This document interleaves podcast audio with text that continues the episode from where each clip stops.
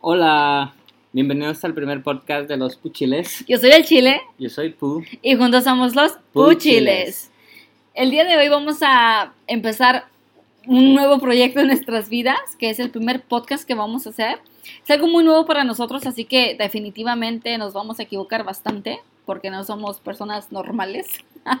Pero Ah, bueno, no sé, ¿verdad? Pero el segmento va a tener muchos errores. entonces vamos a quererles contar un poquito de nosotros para que sepan quiénes somos, a lo que vamos a estar haciendo, dinámicas, este, segmentos de los que vamos a hablar, muchos temas de los que hay que hablar, muchas cosas que hemos vivido, que nos han ah, pasado. Ah, vamos a empezar con la adaptación. Este, yo soy salvadoreño, Yo soy mexicana, así que les vamos a contar un poquito de nuestras historias. ya de- que nosotros vivimos en Estados Unidos y queremos contarles cómo fue que llegamos aquí a Estados Unidos y lo que hemos pasado para que ustedes sepan de lo que vamos a estar hablando y cómo lo pasamos. Y vamos a tocar un poquito el tema de la diferencia de culturas entre un mexicano y un salvadoreño, o una mexicana y un salvadoreño. Para que dejen de decirles, You're Mexican. No, I'm not Mexican, I'm Salvadorian. Pero, anyways, este. El tema será de la adaptación a la cultura mm, mexicoamericana, porque es la que a mí me tocó vivir aquí en Texas. Y cómo nos tocó adaptarnos de cuando nosotros llegamos aquí a Estados Unidos y lo que nos tocó hacer para llegar aquí, porque estamos aquí. Y pues vamos a contarles de cómo fue que llegamos aquí y hace cuánto tiempo llegamos aquí, que hace mucho tiempo que llegamos aquí. Yo emigré desde El Salvador en el 2004. En el 2004, creo que tenía 12 años. Mm, No, no, no. no. Sí, por ahí. Bueno, pero ¿cómo fue que llegaste acá? O sea, fue, o sea, dijiste tú, Por me coyote. voy con mi mamá, mi mamá me dijo, vámonos, hijo. En ese entonces El Salvador tenía, no sé si era problema, no sé cómo llamarlo, pero en ese entonces estaba de que tus padres te dejaban, dejaban a los hijos en El Salvador y ellos emigraban para Estados Unidos para tener una vida mejor. Pero es Para algo muy común, hijos. o sea, de que... Era algo muy común. Ahora emigran con sus hijos o mandan a sus hijos para que sus- eh, ellos arreglen acá.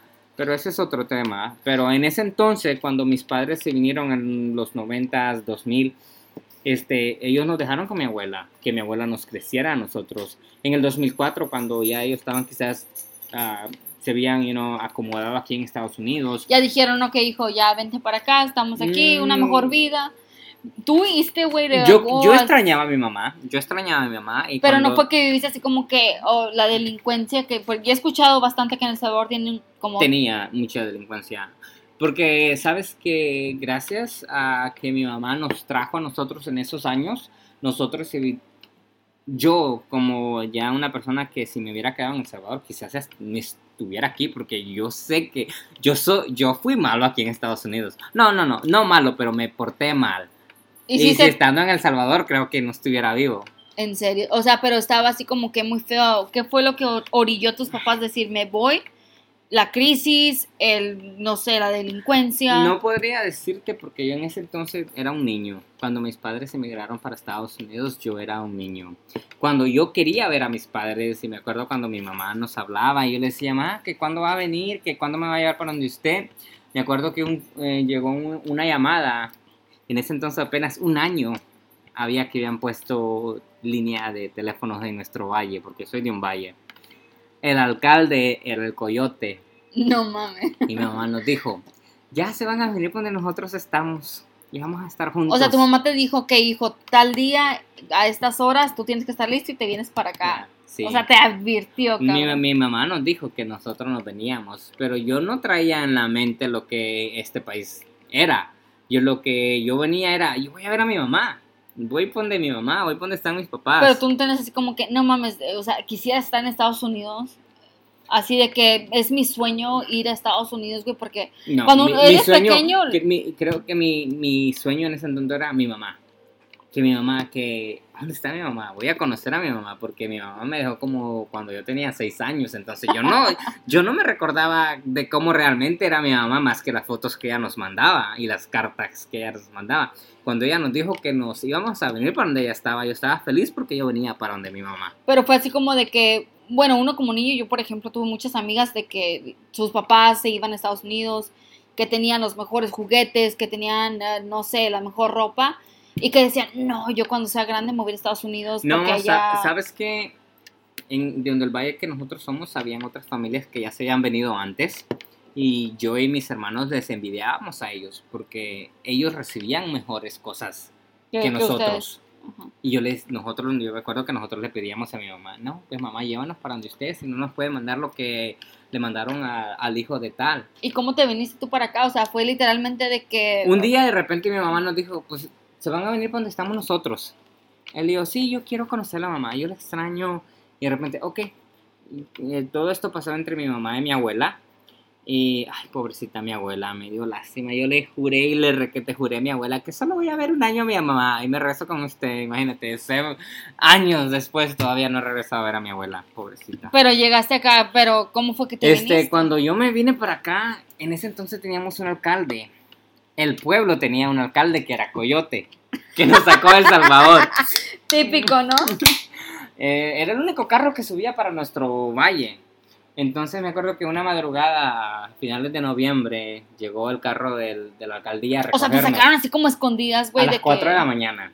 No Salimos a las 4 de la mañana. Pero no éramos los únicos. Yo y mis hermanos, yo y mi hermano no éramos los únicos. Fuimos los primeros que recogieron. Pero en la trayectoria de que el, el carro de la alcaldía bajaba del cerro, pasó por los otros pueblillos bajando del cerro, recogiendo otros niños. O sea, eran puros niños.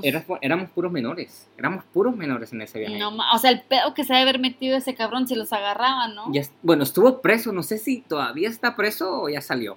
Pero me- cuando nos recogió, me acuerdo que llegamos a la frontera de Guatemala. A mí y a mi hermano nos bajó en una tienda como a tres millas antes de llegar a la- al, al puente para cruzar Guatemala y El Salvador.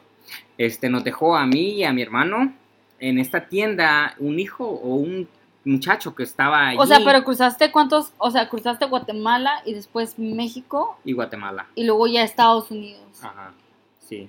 Pero ¿cuál fue la de esas tres trayectorias que viviste? ¿Cuál fue la más difícil para ti que digas, no mames, en mi vida vuelvo a cruzar por ahí? Guatemala, porque cuando estaba cruzando Guatemala nos bajaron por un cerrito así para cruzar el río y para ya subir como la loma de después de cruzar el río estaba un alambrado. Cruzando el alambrado me arañé la espalda, dejé básica, dejé, dejé pellejo pegado en el alambre. Y no, no mames. Y ahí sangrando yo, güey, neta. ¿Y pero- qué te decían, güey? Nada, pues me dice, no llores, no llores. Ya, pues nos subimos, subimos el cerrito así para arriba, ¿verdad? Entre los montes. Y al ratito llegó un bus y el bus se para donde nosotros estaban. Los otros niños ya iban en el bus, güey. ¿Ustedes se Y a nosotros, atrás? no, no, a nosotros nos hicieron caminar, güey. Y el güey pasó los otros niños por el carro por la frontera. A mí y mi hermano nos hicieron Porque caminar. pagaron más, güey. Güey, no, pero déjame decirte, esa fue la última vez que nos hicieron caminar a nosotros. Y ya cuando llegaste a México, yo soy de México, No, obviamente. porque llegamos a Guatemala, nos metieron a un motel, así como éramos como 12 niños. Después empezaron a sacar niños así por partes. ¿No te daba miedo, güey, de que qué pasa si aquí ya se termina todo, güey? Fíjate que no, porque en ese entonces pues yo venía con mi hermano. Este, la teníamos y eran puros niños, eh, eh, nos sentíamos bien porque me relacionaba con los que venían, porque ni uno de ellos era un Pero nunca imaginaste como, güey, es un peligro, güey, estar aquí, ¿qué estoy haciendo? No, nunca, nunca, nunca yo tuve sentí peligro, güey. ¿Cuánto tiempo duraste en México, güey? Ah, en México, quizás una semana. Mm, mm, Quizás. En tuvimos- cruzar todo eh, México. pero tuvimos en una casa, güey, ¿no? Yo me acuerdo que de Guatemala llegamos a un hotel, empezaron a, así como a salir niños por aparte. Llegamos a una, caja en, a una casa en México, no sé qué parte de México, pero nos encerraron en una casa. Dice que todos los niños que venían tenían que haber llegado a esa casa y no pero llegaron no todos. llegaron todos. Muchos se perdieron. Pero tuvimos, los que llegaron estuvieron. O sea, pero ¿y qué pasó con esos niños que se perdieron, güey? No sé, güey, la verdad, no sé. No, sé No sabes si llegaron o no. No sé si llegaron o no llegaron. No, no sé. No mames, o sea, qué culero que es algo que... Es un Se tema muy fuerte, güey, que... Porque yo creo que muchos, eh, en sí, a mí y a mi hermano nos hicieron ah, pasar por debajo de un bus a donde va el conductor extra de los buses internacionales que viajaban de Guatemala hasta México. Llegamos a la Ciudad de México, creo que era eh, México, México. Pero, pero me refiero a que qué culero, ¿no? Que llevas a tus hijos y de repente, güey, pagas y de repente que esos niños ya no llegan, güey, y nadie sabe qué pasa con ellos, güey. O sea, ¿habrá pasado que se habrán perdido, güey? O que güey una trata de blanca bien cabrona. Los secuestraron. Yo creo que sí los secuestraron. Yo creo que sí fueron secuestrados porque según este coyote, pues él nomás trataba de pasar niños en ese entonces. Y selección, como que una selección, güey, de que estos pasan y estos cabrones ya... No mames, está bien culero, güey. O sea, yo conozco un chingo de historias de que literal tengo amigos de que me dicen, no mames, o sea, yo de que crucé la frontera. y cuando, cuando tú vives en México, güey, este, cuando tú vives en México y viniste para Estados Unidos, ¿qué, qué, ¿cómo fue tu viaje? Fíjate que yo aquí, gracias, crucé con visa de turista, güey. Ay, crucé con visa. Pero, pero, o sea, pues en la línea, güey, sí saqué mi visa, mi mamá tenía un buen trabajo, gracias a Dios. Cruzamos por la, por la línea, güey. Y íbamos y veníamos muy seguido, güey. O sea, al paso y nos regresábamos al paso para que hubiera un récord de ese pedo. Pero yo creo que los planes de mis padres eran diferentes, güey, de que hacemos esto y de que ya no nos van a decir tanto pedo. O sea, es como porque cruzamos tanto tiempo, porque vamos a estos lugares. Pero yo nunca viví una experiencia así, güey. Pero te conozco gente, güey, que se ha subido a los pinches trailers, güey. Eso da miedo. Pero sí, no. Ah, ve que en sí, como niño, yo no te puedo decir que yo sufrí en mi viaje de El Salvador a Estados Unidos, no. Porque el coyote nos acomodó muy bien, sí, nos puso en, espacios bien chiquitos, metidos como con 12 niños en un espacio que quizás nomás cabían 5, güey. Así de que uno encima de otro, eh, güey. básicamente, sí. Pues yo y mi hermano éramos flaquillos, así que veníamos encima de otros niños allí. Pero tú cuando pasaste, por ejemplo, de México a Estados Unidos, ¿cómo fue, güey, ese...? Cuando pasamos de México a Estados... Nosotros pasamos por Piedras Negras piedras negras. por piedras negras. Pues cruzamos por piedras negras. Este. Eh, era diciembre. Era diciembre, los como. Ya estábamos. Pero literal de que nomás agarraste una pinche mochilita y vámonos. Mm, estuvimos en piedras negras. O trajiste, traías así como tú. No, no, no traíamos nada de abrigo. Nada de abrigo. Nada para el frío, nada para el frío. Llegamos a piedras negras, a negras y estaba frío, güey nos encerraron en una casa abandonada que hasta tenía este mm, ¿cómo se dice esto? aerosol Ajá. ¿cómo le dicen estos? Él tenía el, el, eh, como unos sprays el spray yes el confeti no el confeti confeti güey bueno tenía así como que pues literalmente una, el signo de una casa abandonada. Éramos yo y mi hermano y otros. Oh, que estaban grafiteadas las Ah, ya, ya. Grafiteada estaba la pared de la casa. En serio, güey. O sea, abandonada, una tapia que se le llama en México una casa abandonada. Sin ventanas, nomás una puerta y cuando tú entrabas tenía un puño de arena para, para que como se miraba que esa casa estaba en construcción pero abandonada. Sí. Así que daba vuelta por la arena. Y ahí los metieron a todos. Ahí, ahí, Ahí nos metieron a mí, a mi hermano y a una mujer también de Salvador y a otro hombre. ¿Cuántas, cuántas, ¿Cuántos días fueron, güey? De ahí estuvimos tres días. En esa casa abandonada tuvimos tres días sin ventanas y ya estaba frío. Yo y mi hermano no traíamos nada de abrigo. De esos tres días estábamos los cuatro, como cinco acurrucados ahí entre, entre nosotros, nomás para calentarnos. Y de repente llega dice, nos va, este, un, pues uno de los coyotes va, dice, nos vamos. Nos fuimos, nos subieron a un carro, güey, y nos llevaron al río. El río... ¿Pasaste por el río Bravo de México? a nosotros nos cruzaron una lancha de metal, güey. ¿En Estaba fríísimo, fríísimo. Cuando cruzamos y nos bajamos, inmediatamente nos metieron como a un hoyo, un hoyo que ellos habían hecho, que estaba abajo de un palo de espinas, güey. Me acuerdo porque yo me espiné. Ay, no, hombre. Y este, ok, y yo me espiné, Cuando ya me espi cuando pues ya me vi, ya tenía la espina bien zampada ahí en la mano. Este, y de repente dice, no hagan bulla. Y todos bien callados ahí. Al ratito llega un carro y empiezan a meternos a todos en el carro. Que córranle, que córranle. Este carro nos llevó para una casa móvil, para una Ah, para la mobile house, ¿cómo le dicen ¿Como una RV? Ah, no, era una ¿Como una traila, pues? Una traila, sí, como una traila. Una de esas casas que se mueven. Y ahí nos estuvieron por una semana. Y yo con espina, güey, metida en Pero nos alimentaban, güey. Puro huevo y chorizo, güey, y unas tortillas horribles. Desde ahí te quedaste bañado. Ay, ahí me gustó el chorizo. Lo dije. Este. Pero sí, güey, ahí nos daban de comer puro huevo y chorizo. Lo que más te encanta, Puro cabrón. huevo y chorizo. Bueno, pero el huevo tiene muchas vitaminas, güey. No te puedes quejar. No, no, güey. No. Eh, eh, a mí allí donde yo, allí donde fue yo primeramente que probé las tortillas americanas y que me dio asco. Fíjate que yo tuve un pedo bien grande con eso de, de la comida. A mí no me gustaba, güey. O sea, literal de que yo, esto no me lo como y mi mamá, come, ¿cómo que no vas a comer? Eh, Tienes que acostumbrarte. Es que las tortillas de aquí saben diferente. Bueno, ya ahora ya pues ya me acostumbré al sabor, ¿verdad? Pero cuando tú las estás probando por primera vez, Es el- un sabor tan diferente, güey, como que pues vienen todas empaquetadas, tan frías. Yo estaba acostumbrada de que quiero tortillas, ve a la tortillería. hechas a mano calientitas. Ricas. Y acá de que literal ve a la tienda y están todas frías en unos paquetes, unas bolsas. Y decía, no mames, ¿qué es esto? O sea, no me acostumbro. Y no me acostumbré, güey. Tardé como dos años en acostumbrarme a la comida, güey. ¿En qué año llegaste tú aquí a Estados Unidos? Fueron como 2011, 2012 más o menos, 2013, la verdad no recuerdo. Yo en ese entonces ya me había graduado de la universidad, Tú del ya- colegio. tú ya no, de, la acá. primaria. Y porque yo entré al colegio aquí, güey. Yo entré a la universidad aquí, por pendejo, por andarme enamorando de pendejos de la universidad. Después hablamos de desamores. Sí, pero entonces, Yo la verdad aquí no me acostumbraba, o sea, literalmente de que primero, fíjate que fue muy raro, llegué aquí cuando yo siempre reprobaba inglés, güey. O sea, era un inglés que, o sea, a mí decía yo, inglés me caga ese pinche clase, no quiero esa clase. Y la reprobaba, güey. Yo tuve que pagar clases en México. O sea, de que tú pagas el dinero, vas como unas dos, tres semanas y ya tomas la clase y el maestro ahí bien pinche huevón, güey, ah, ya pasaste. en México enseñan inglés. Sí, güey. Es una clase básica. Tienes que, bueno, no enseñar un inglés como obviamente como lo tienes que aprender, pero de que Hi, how are you?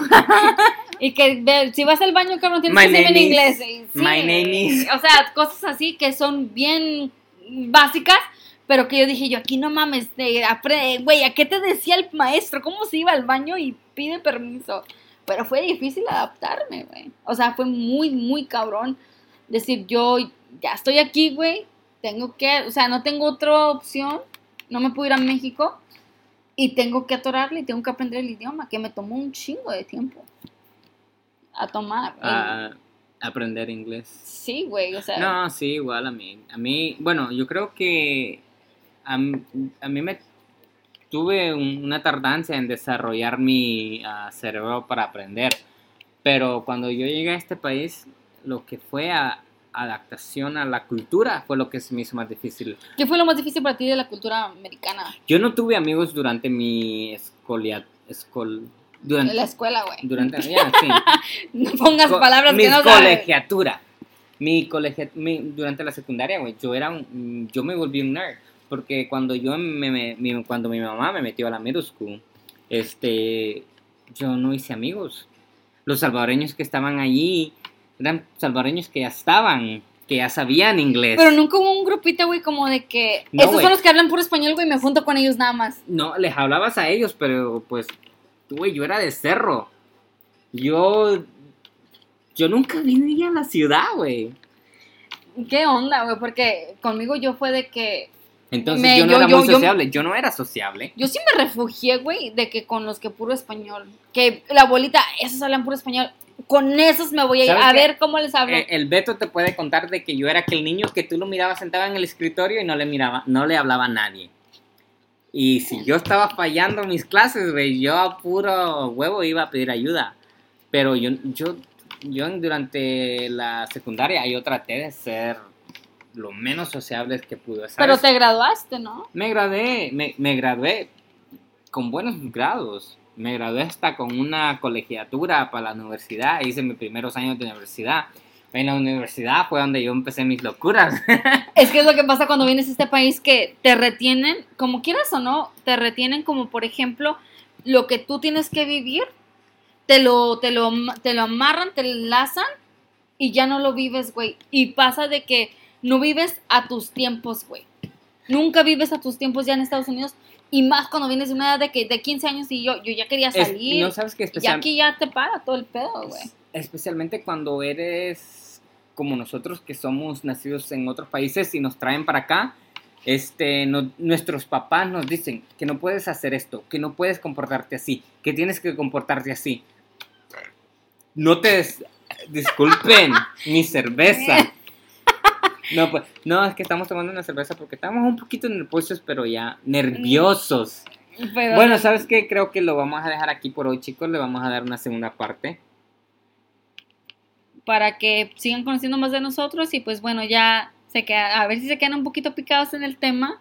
Este, espero que les haya gustado un poco de lo que, de lo que hablamos y esperemos que nos sigan escuchando para la segunda parte de cómo fue que estuvimos en la escuela, qué fue lo que pasó en la escuela, cuánto tiempo nos adaptamos, lo que vivimos en la escuela, que fueron muchísimas cosas desde que la gente no te habla, desde que los maestros mm, a lo mejor no te quieren ayudar, con cuántas personas conviviste, si había mucho hispano, no, muchísimas cosas que se van a quedar muy pendientes.